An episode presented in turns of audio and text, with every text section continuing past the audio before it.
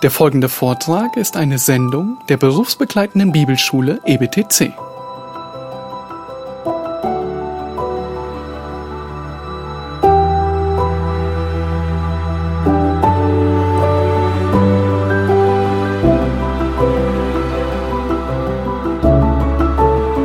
Welche eine Eigenschaft wünschst du dir bei einem lebenslangen Weggefährten? Wenn du nur eine raussuchen könntest, welche Eigenschaft ist der Kern von langjähriger Freundschaft? Auch Ehe.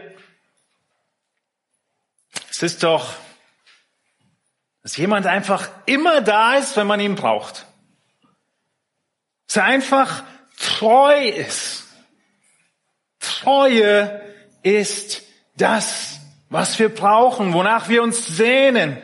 Viele von euch haben sogar schon einen treue Schwur abgelegt und als Zeichen dessen euch einen Ring angesteckt an euren rechten Ringfinger vor dem Traualtar. Treue. Was ist Treue? Wie beschreibst du einen treuen Menschen? Ein treuer Mann, ein treuer Mensch hält sein Wort. Aber treue Leute führen auch treu das aus, was Vorgesetzte ihnen sagen oder was sie zu tun haben. Treue. Wir haben gerade das treffende, passende Lied zu diesem, zu dieser Eigenschaft Gottes gesungen. Gott ist treu. Bleibend ist deine Treu. Sie verändert sich nicht. Er verändert sich nicht. Er ist treu. Gott, er ist seinen Getreuen treu. Und Daniels Leben, sein ganzes Leben ist ein Zeugnis von Gottes Treue. Daniels Leben, es schließt hier in Kapitel 6 mit einem weiteren Höhepunkt von Gottes Treue gegenüber seinem getreuen Daniel. Wir sehen in den Kapiteln von Daniel, die ersten sechs Kapitel, ja, tatsächlich kommen wir heute zum Ende des Lebens Daniels, auch wenn wir erst bei der halben Hälfte des Buches sind. Die zweite Hälfte des Buches Daniel, sieben bis zwölf, spielt sich in den Zwischenjahren ab, die wir letzten und diesen Sonntag behandeln. Also das Ende von Kapitel 6 ist auch das Ende von Daniels Leben. Und von Kapitel 1 bis Kapitel 6 hindurch sehen wir verschiedene wichtige Eigenschaften Gottes und seiner Treue. Erinnert euch an Kapitel 1. Als Daniel unreines Essen essen sollte, hat Gott ihn daran erinnert, ich hab dich nicht vergessen. Ein junger Teenager steht treu zu seinem Herrn. In Kapitel 2 kommt Nebukadnezars Traum. Daniel wird mit allen Gelehrten zum Tode verurteilt. Aber Gott sagt, nein, ich rette dich. Er kann den Traum wiedergeben, er kann den Traum deuten. Kapitel 3, der Feuerofen. Daniels Freunde im Feuerofen, wo Gott deutlich macht, ich bin ganz nah bei dir. Nicht irgendwo, sondern mitten im Feuerofen war die vierte Person Jesus selbst. In Kapitel 4 kommt der Hochmut Nebukadnezars und Gott zeigt seine zeitlose Wahrheit, ich stelle den Demütigen wieder her. In seinem Stolz wieder gedemütigt, in seiner Demut wieder wiederhergestellt. Und natürlich der unglaublich traurige Kontrast in Kapitel 5, wo wir gesehen haben, wie Gott den stolzen, unbelehrbaren Belsatzer gerichtet hat. Gott sagt, ich richte den Stolzen.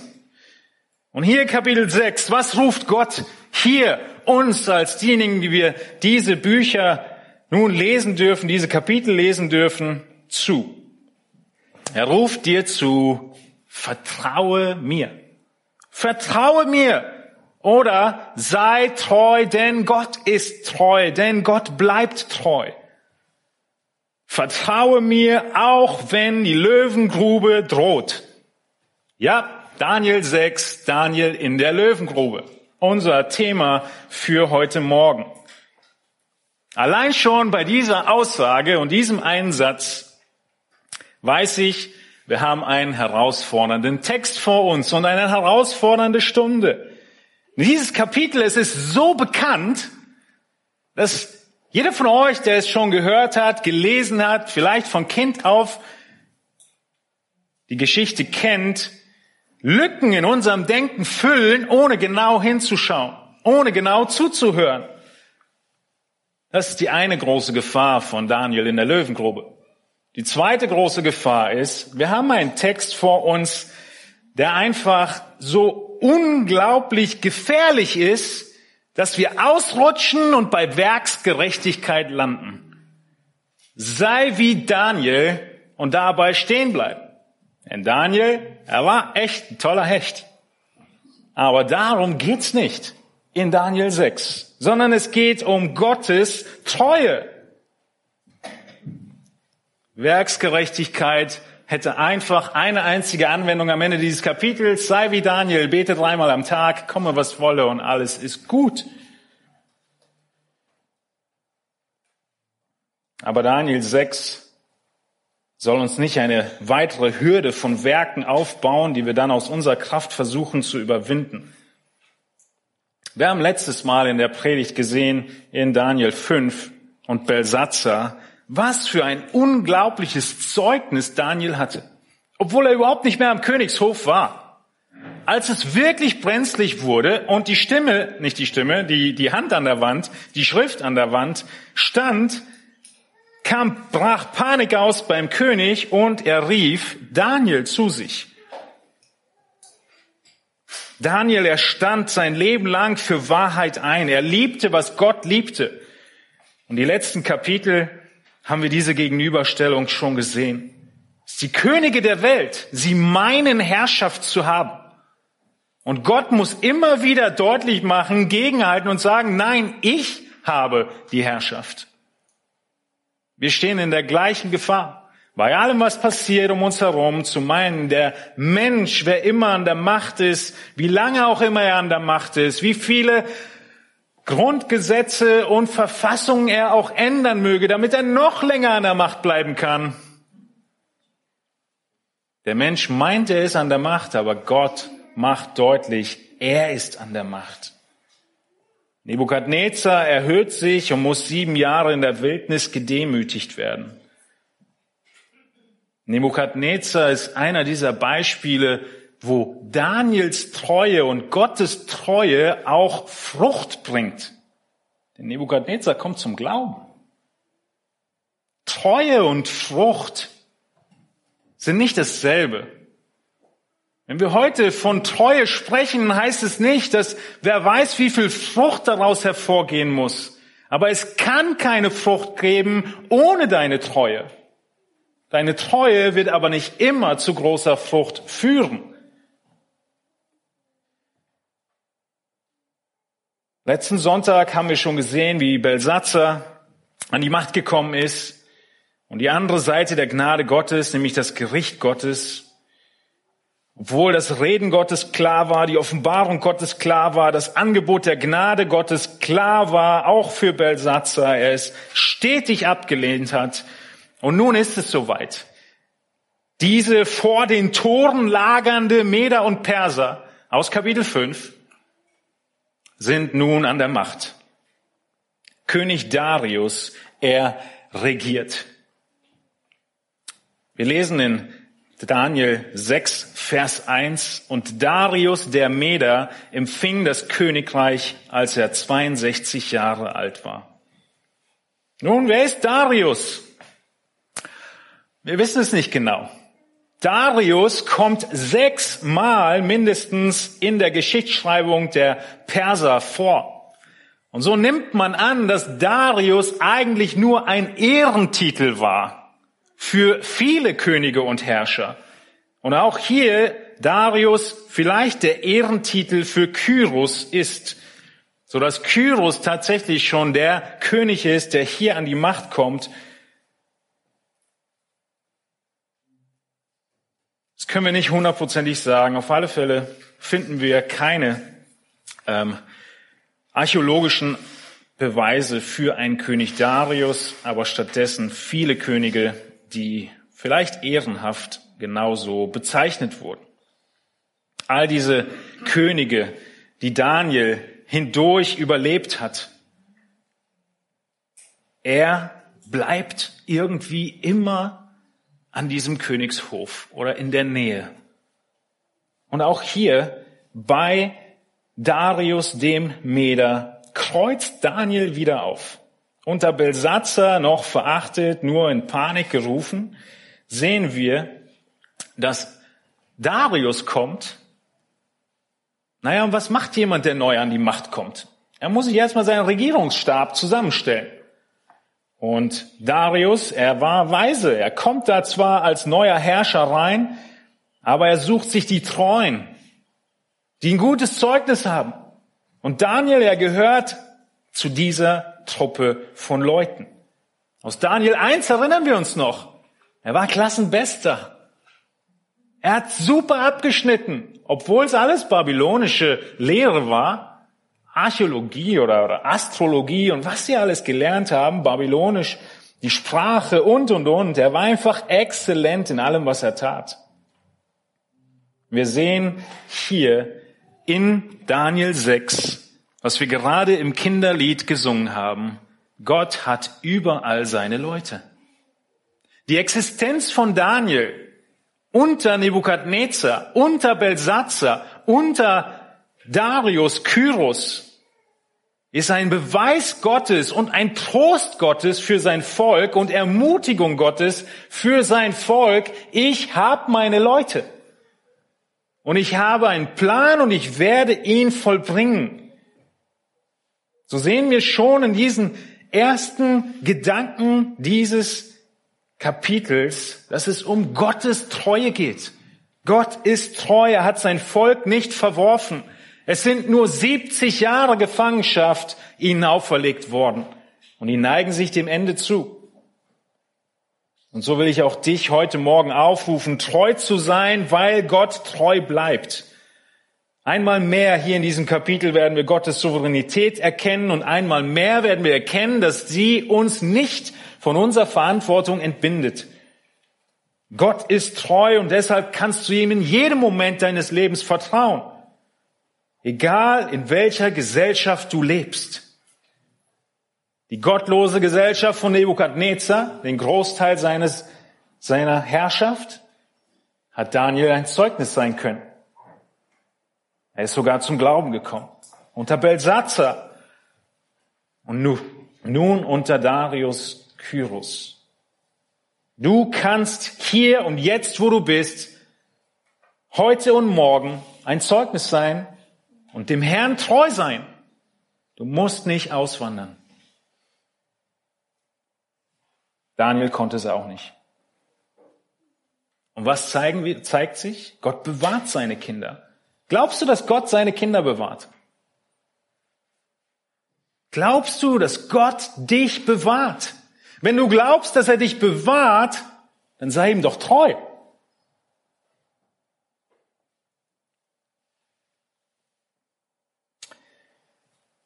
Im ersten Kapitel, wir erinnern uns, sind wie zwei Buchenden von Daniels Leben, hat nichts, was die Herrscher Babylons, das Bootcamp, die Ausbildungsstätte versucht hat, dazu geführt, dass Daniel seinem Gott untreu würde. Die Namensänderung hat nichts bewirkt.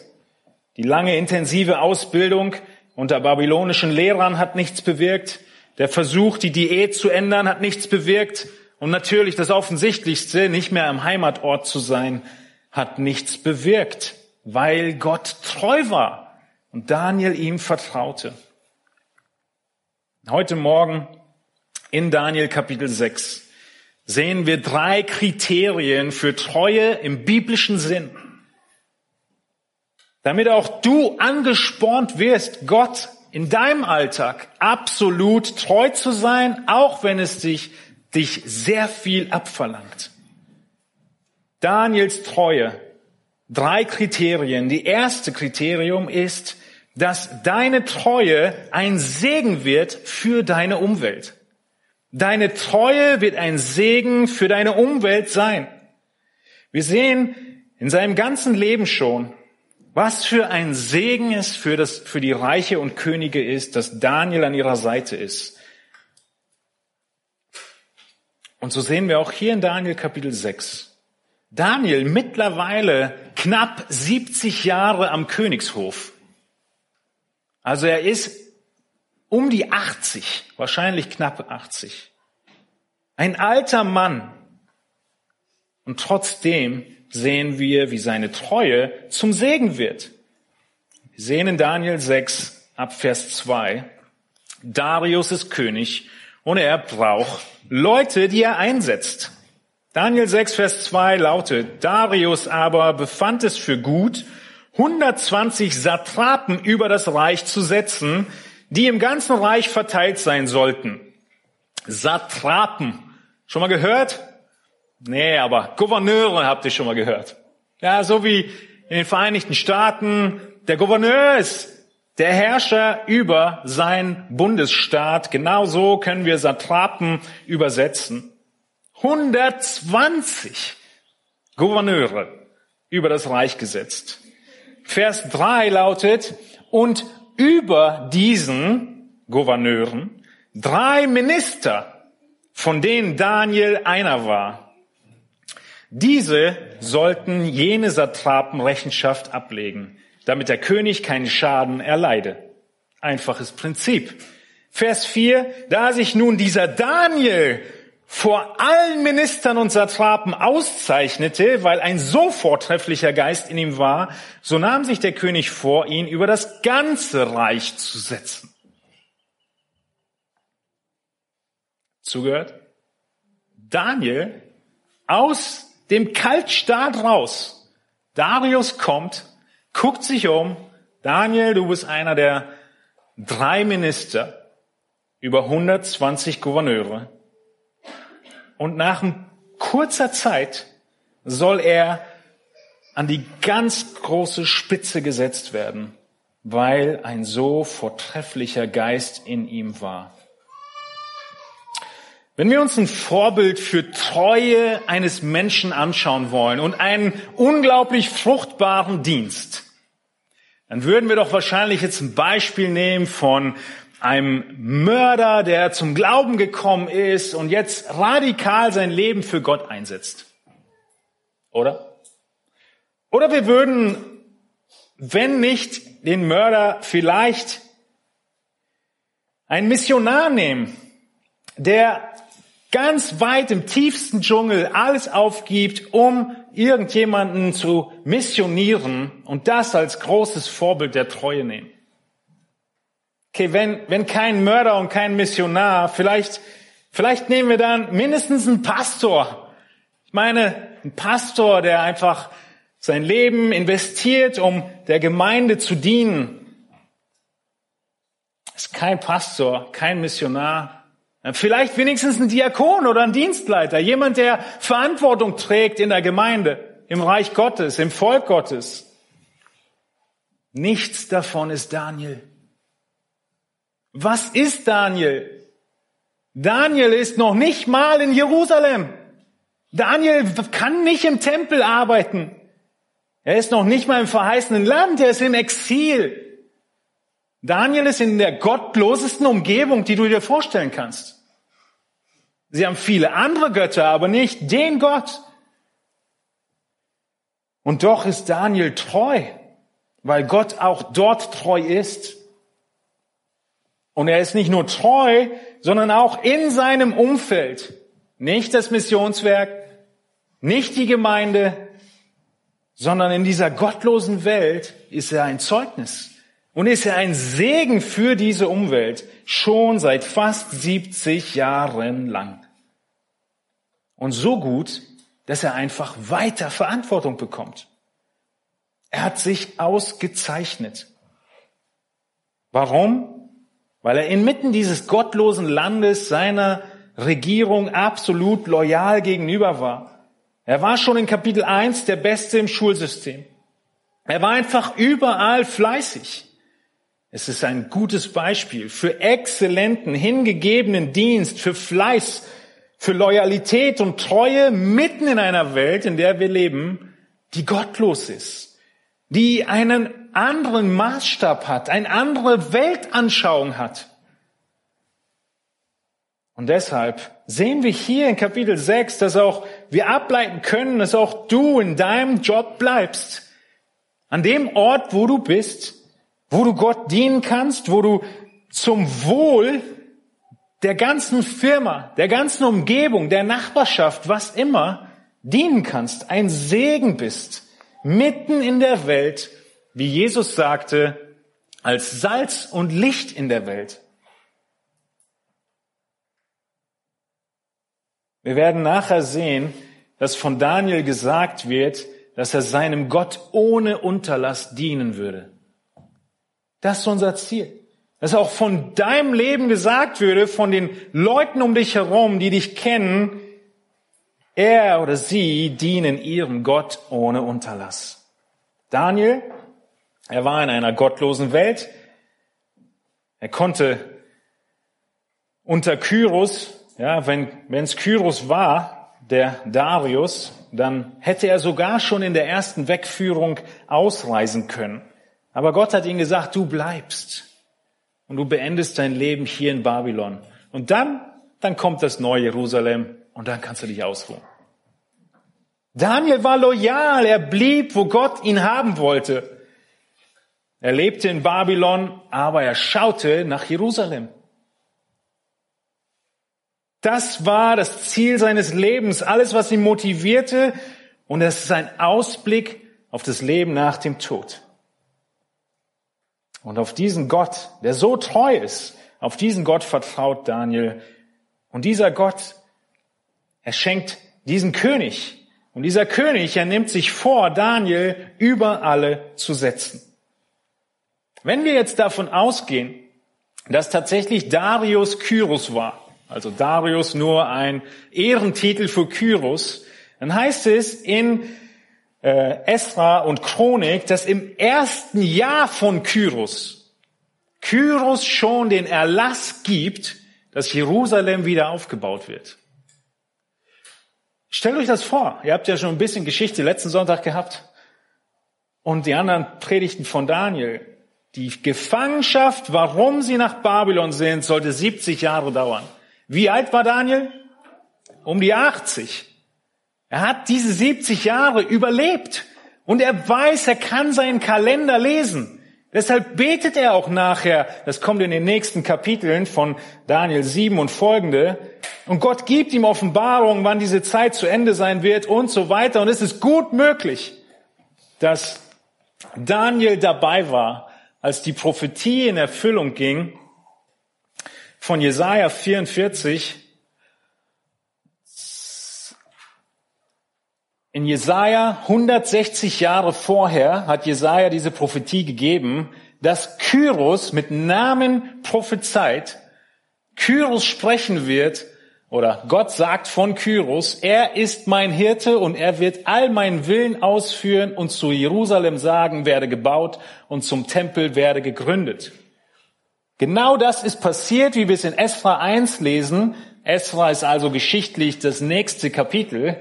So spricht Kyros, der König von Persien, der Herr, der Gott des Himmels, hat mir alle Königreiche der Erde gegeben und er selbst hat mir befohlen, vor 160 Jahren, ihm ein Haus zu bauen in Jerusalem, das in Juda ist. Wir können also annehmen, dass wenn Kyros das im ersten Jahr seiner Regierung erlassen hat, dass Daniel mittendrin war und er ihm ein paar Ratschläge geben konnte und äh, aufzeigen konnte, hey Kyros, du stehst in der Bibel und du hast einen Auftrag. Und wer weiß, ob Kyros nicht zum Glauben gekommen ist. Daniel mittendrin, weil Gott treu ist. Wenn Gott sagt, es sind 70 Jahre, dann sind es 70.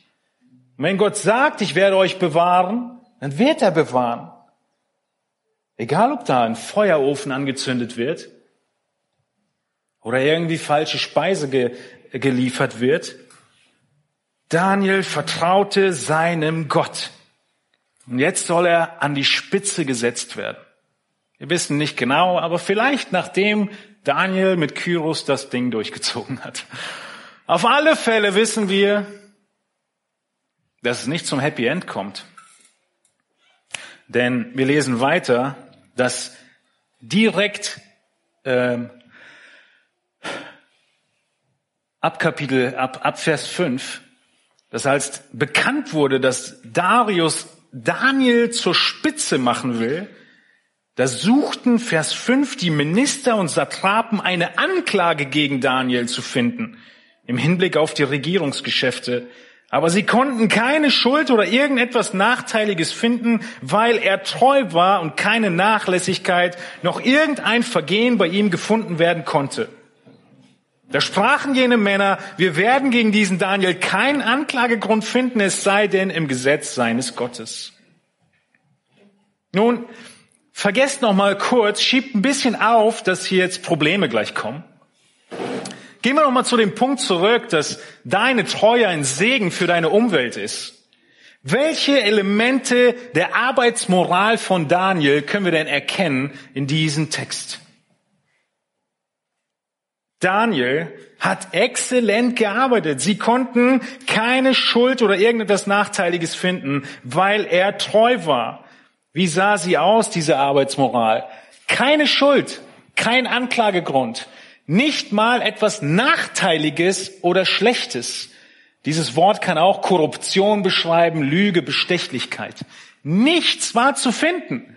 Und ich meine, die konnten noch ein bisschen zurückgehen in den Büchern. Daniel war 70 Jahre im Amt. Also nicht die ganze Zeit am Hof, aber nichts zu finden. Noch nicht mal Nachlässigkeit. Nachlässigkeit sind Fehler, Irrtum oder Verzug. Andere Übersetzung dafür. Der hat seine Deadlines gehalten. Und diese Minister und Gouverneure, sie suchen und sie finden nicht. Warum? Weil der Text sagt, dass er treu war. Er war treu. War Daniel so toll? Nein, Gott war treu. Daniel war einfach ein Zehn-Talente-Typ.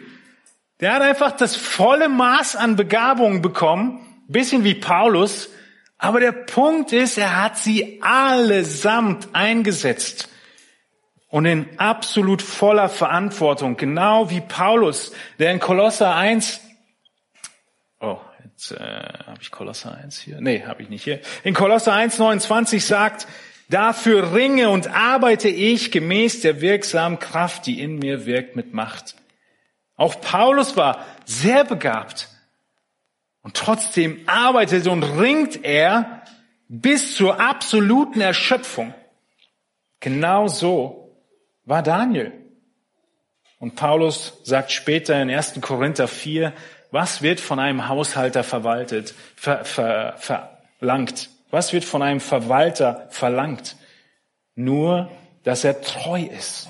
1. Korinther 4, 2. Daniel war ein Segen für seine Umwelt. Und wisst ihr, was interessant ist? Er hatte sogar den Auftrag dazu. Das jetzt Jesaja 29. Dies sind die Worte des Briefes, den der Prophet, äh, Entschuldigung, Jeremia, den der Prophet Jeremia von Jerusalem an den Überrest der Ältesten der Weggeführten sandte, sowie an die Priester und Propheten und an das ganze Volk, das Nebukadnezar von Jerusalem nach Babel weggeführt hatte. Also kurz zurückspulen, 70 Jahre vorher schreibt Jeremia einen Brief direkt an Daniel. Also, ne, die Leute, die von Nebukadnezar weggeführt wurden. Daniel und seine Jungs kriegen einen Brief von Prophet Jeremia. Was ist da für ein Auftrag drin? Nun, dieser Auftrag hat sich zum Glück nicht nach zehn Sekunden selbst zerstört. Wir können ihn nachlesen. Ab Vers 3 geht es weiter in Jeremia 29. Durch die Hand Elsasas, der Postbote wird noch genannt, von dieser Botschaft, ja, nach Babel zu Nebukadnezar, Lass ich sagen, so spricht der Herr der Herrscher, der Gott Israels, zu allen Weggeführten, die ich von Jerusalem nach Babel weggeführt habe. Ihr erinnert euch, wer war's, der sie weggeführt hat?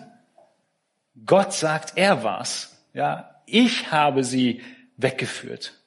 Und hier kommt der Auftrag von den Weggeführten in Babylon. Baut Häuser und wohnt darin, pflanzt Gärten und esst ihre Früchte, nehmt Frauen und zeugt Söhne und Töchter und nehmt Frauen für eure Söhne und eure Töchter, gebt Männern zur Frau, damit sie Söhne und Töchter gebären, damit ihr euch mehrt und eure Zahl nicht abnimmt und sucht den Frieden der Stadt, in die ich euch weggeführt habe, und betet für sie zum Herrn, denn in ihrem Frieden werdet auch ihr Frieden haben.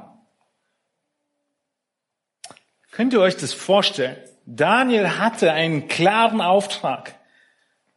Alle sollten weiterhin heiraten und sich vermehren. Warum? Sie sollten nicht depressiv werden, sagen, oh, keine Zukunft für unser Volk sondern doch eine großartige Zukunft für euer Volk. Also gebt euch alle Mühe, das auch in die Tat umzusetzen. Und Vers 7, sucht den Frieden der Stadt, in die ich euch weggeführt habe. Daniel wusste, er sollte sich voll reinhängen. Und genau das hat er getan.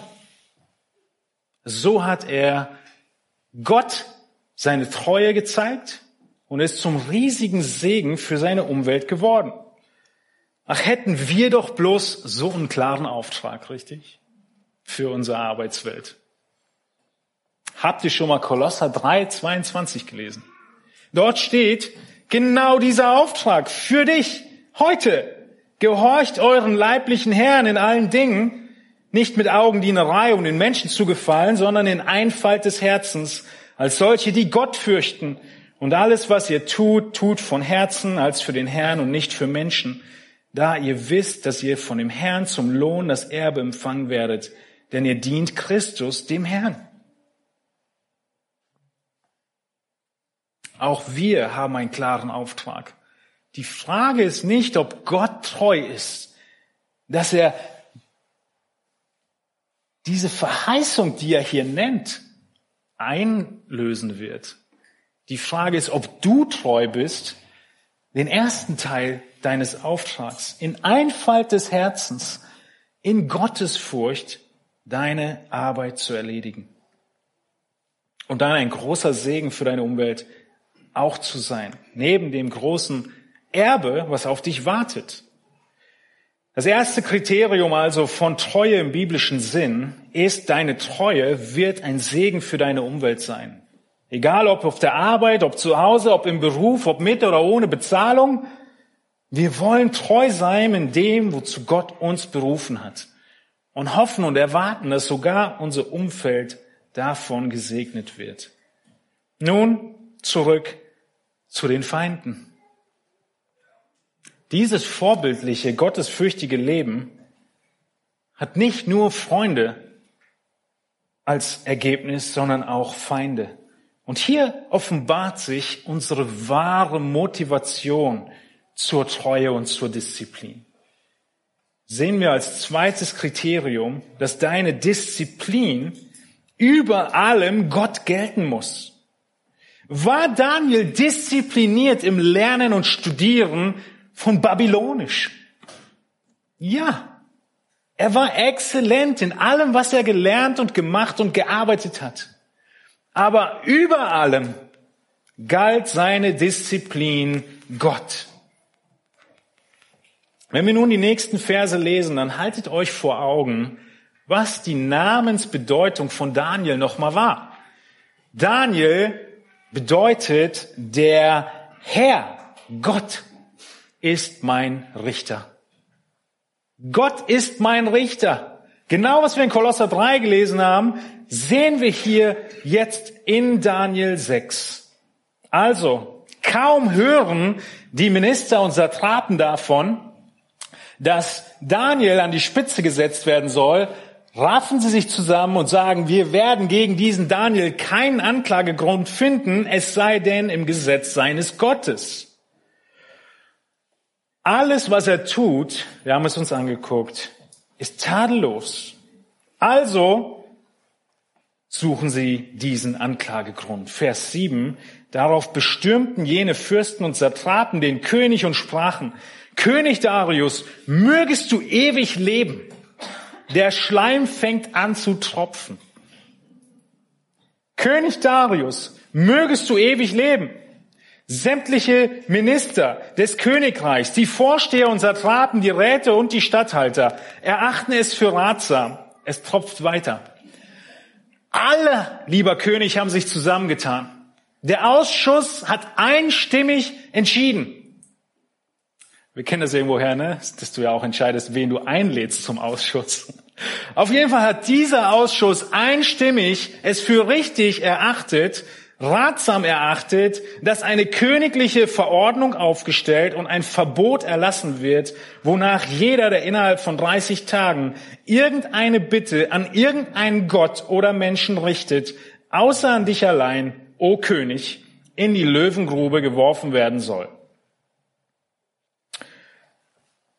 Ist super schmeichelnd, oder? Es war nicht unüblich, zur damaligen Zeit, dass die Könige vergöttert wurden oder angebetet wurden. Und so sagen sich die ganzen Minister, 30 Tage, das kriegen alle hin. Befristete Einschränkungen, das schaffen wir. Keiner wird aufmucken. Alle werden sagen, 30 Tage, das schaffen wir unseren Göttern nicht zu opfern. Aber Sie wussten ganz genau, 30 Tage werden reichen, um Daniel in die Falle laufen zu lassen. Interessant, oder? Sie konnten ihm eine Falle stellen und so selbstbewusst auftreten, weil sie genau wussten, Daniel wird beten. Und genau das sehen wir. Dieses Gebot wird erlassen oder zuerst lesen wir weiter im Text. Nun, o König, erlasse das Gebot und unterschreibe das Edikt, das nicht abgeändert werden darf nach dem Gesetz der Meder und Perser, welches unwiderruflich ist. Noch eine kleine Fußnote bauen sie ein, dass dieses Gesetz nämlich nicht widerrufen werden kann. Diese Minister, sie wissen, wie eng befreundet Darius Kyros mit Daniel war. Und deshalb ein unwiderrufliches Gesetz der Meder und Perser. Der König fällt drauf rein, daraufhin unterschrieb der König das Edikt und Verbot. Offensichtlich sehen wir, dass Daniel nicht in dem Ausschuss war, denn Vers 11 sagt, als nun Daniel erfuhr, dass das Edikt unterschrieben war, tut er, was er immer tut. Er ging hinauf in sein Haus, wo er in seinem Obergemach offene Fenster nach Jerusalem hin hatte, und er fiel dreimal am Tag auf die Knie nieder und betete und dankte vor seinem Gott, ganz wie er es zuvor immer getan hatte. Da stürmten jene Männer herein und fanden Daniel bittend und flehend vor seinem Gott. Sogleich erschienen sie vor dem König und brachten das königliche Verbot zur Sprache. Hast du nicht ein Verbot unterschrieben, wonach jeder, der innerhalb von 30 Tagen von irgendeinem Gott oder Menschen etwas erbittet, außer von dir, o König, in die Löwengrube geworfen werden soll? Der König antwortete und sprach, die Sache steht fest nach dem Gesetz der Meder und Perser, das unwiderruflich ist. Die Minister rennen zum König und fragen ihn, erinnerst du dich noch an dein Gebot? Ich meine, die Tinte ist noch nicht trocken. Ist ja gerade erst erlassen.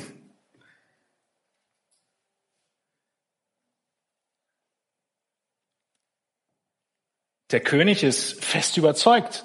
Ja, und es wird nicht geändert. Bis Vers 14 kommt. Da antworteten sie und sprachen vor dem König. Daniel, einer der Weggeführten von Juda, nimmt keine Rücksicht auf dich, o König, und achtet nicht auf das Verbot, das du unterzeichnet hast, sondern er verrichtet dreimal am Tag sein Gebet. Es ging sehr schnell. Es war sehr einfach, Daniel diese Falle zu stellen. Es war sehr einfach, ihn zu ertappen. Und sie sind sofort als Ankläger vor dem König. Und sie, ihre Missachtung kommt schon nur in der Wortwahl rüber. Daniel, dein Premierminister. Nein. Daniel, der exzellente Schüler. Harvard-Absolvent. Nichts davon, sondern Daniel verachtend, fast schon diskriminierend. Einer der Weggeführten. Sohn Jude.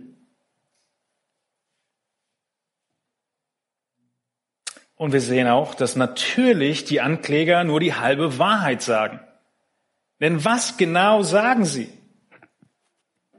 Sie lassen weg, dass er alles tut für den König. Sie lassen seine Treue weg. Daniel wurde doch nicht ohne Grund zum mächtigsten Mann des Landes gewählt. Er war der loyalste. Aber all das wird nicht zur Sprache gebracht.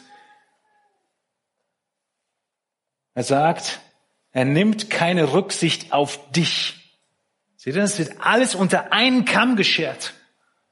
Dabei ist es nur dieses eine Dekret, was er nicht einhalten kann. In Daniel 6, Vers 3, wenn ihr nochmal hoch, hoch schaut in eurem Text, lautete die Aufgabe von Daniel, als die Minister eingesetzt wurden, damit der König keinen Schaden erleide. Das war seine Aufgabe. Hat er sie vollzogen? Auf jeden Fall hat er sie vollbracht. Er hat aufgepasst, dass der Schaden des Königs nicht eintritt. Und wie hat er das gemacht? Nun, mit seinem wichtigsten Werkzeug hat er das gemacht, seine Aufgabe erfüllt, nämlich dem Gebet. Und er kann nicht das Gebet weglassen, wenn seine Aufgabe doch ist, von Gott und seinem König für sein Wohl zu sorgen. Der König weiß nur nicht, dass das Ganze gegensätzlich läuft. Was meint ihr? Könnte es vielleicht sein, dass Daniel von diesem Erlass gehört hat und sie gedacht hat, boah, Löwengrube, da will ich nicht hin, ich fange jetzt an, dreimal am Tag zu beten, damit ich da nicht lande. War die Krise Auslöser für seine Disziplin? Offensichtlich nicht. Die Krise offenbart nur den Zustand, in dem du stehst. Eine Krise offenbart nur die Gesundheit deiner Ehe. Eine Krise offenbart nur die Gesundheit deiner Firma. Eine Krankheit offenbart nur den Zustand deines Körpers. Genau so ist es mit dieser Krise gewesen. In Daniel 6, Vers 10 haben wir gelesen, ganz wie er es zuvor immer getan hatte, hat er wieder gebetet. Und in Vers 13 haben wir, lesen wir, er verrichtet, man könnte sagen, immer noch dreimal am Tag sein Gebet, ja, wo sie ihn anklagen. Und dann in Vers 17 sagt der König zu ihm, dein Gott, dem du ohne Unterlass dienst, der rette dich. Alle wussten, dass diese Disziplin, diese Treue fortwährend und konstant da gewesen ist. Diese Sendung war von der berufsbegleitenden Bibelschule EBTC. Unser Ziel ist, Jünger fürs Leben zuzurüsten, um der Gemeinde Christi zu dienen. Weitere Beiträge, Bücher und Informationen findest du auf ebtc.org.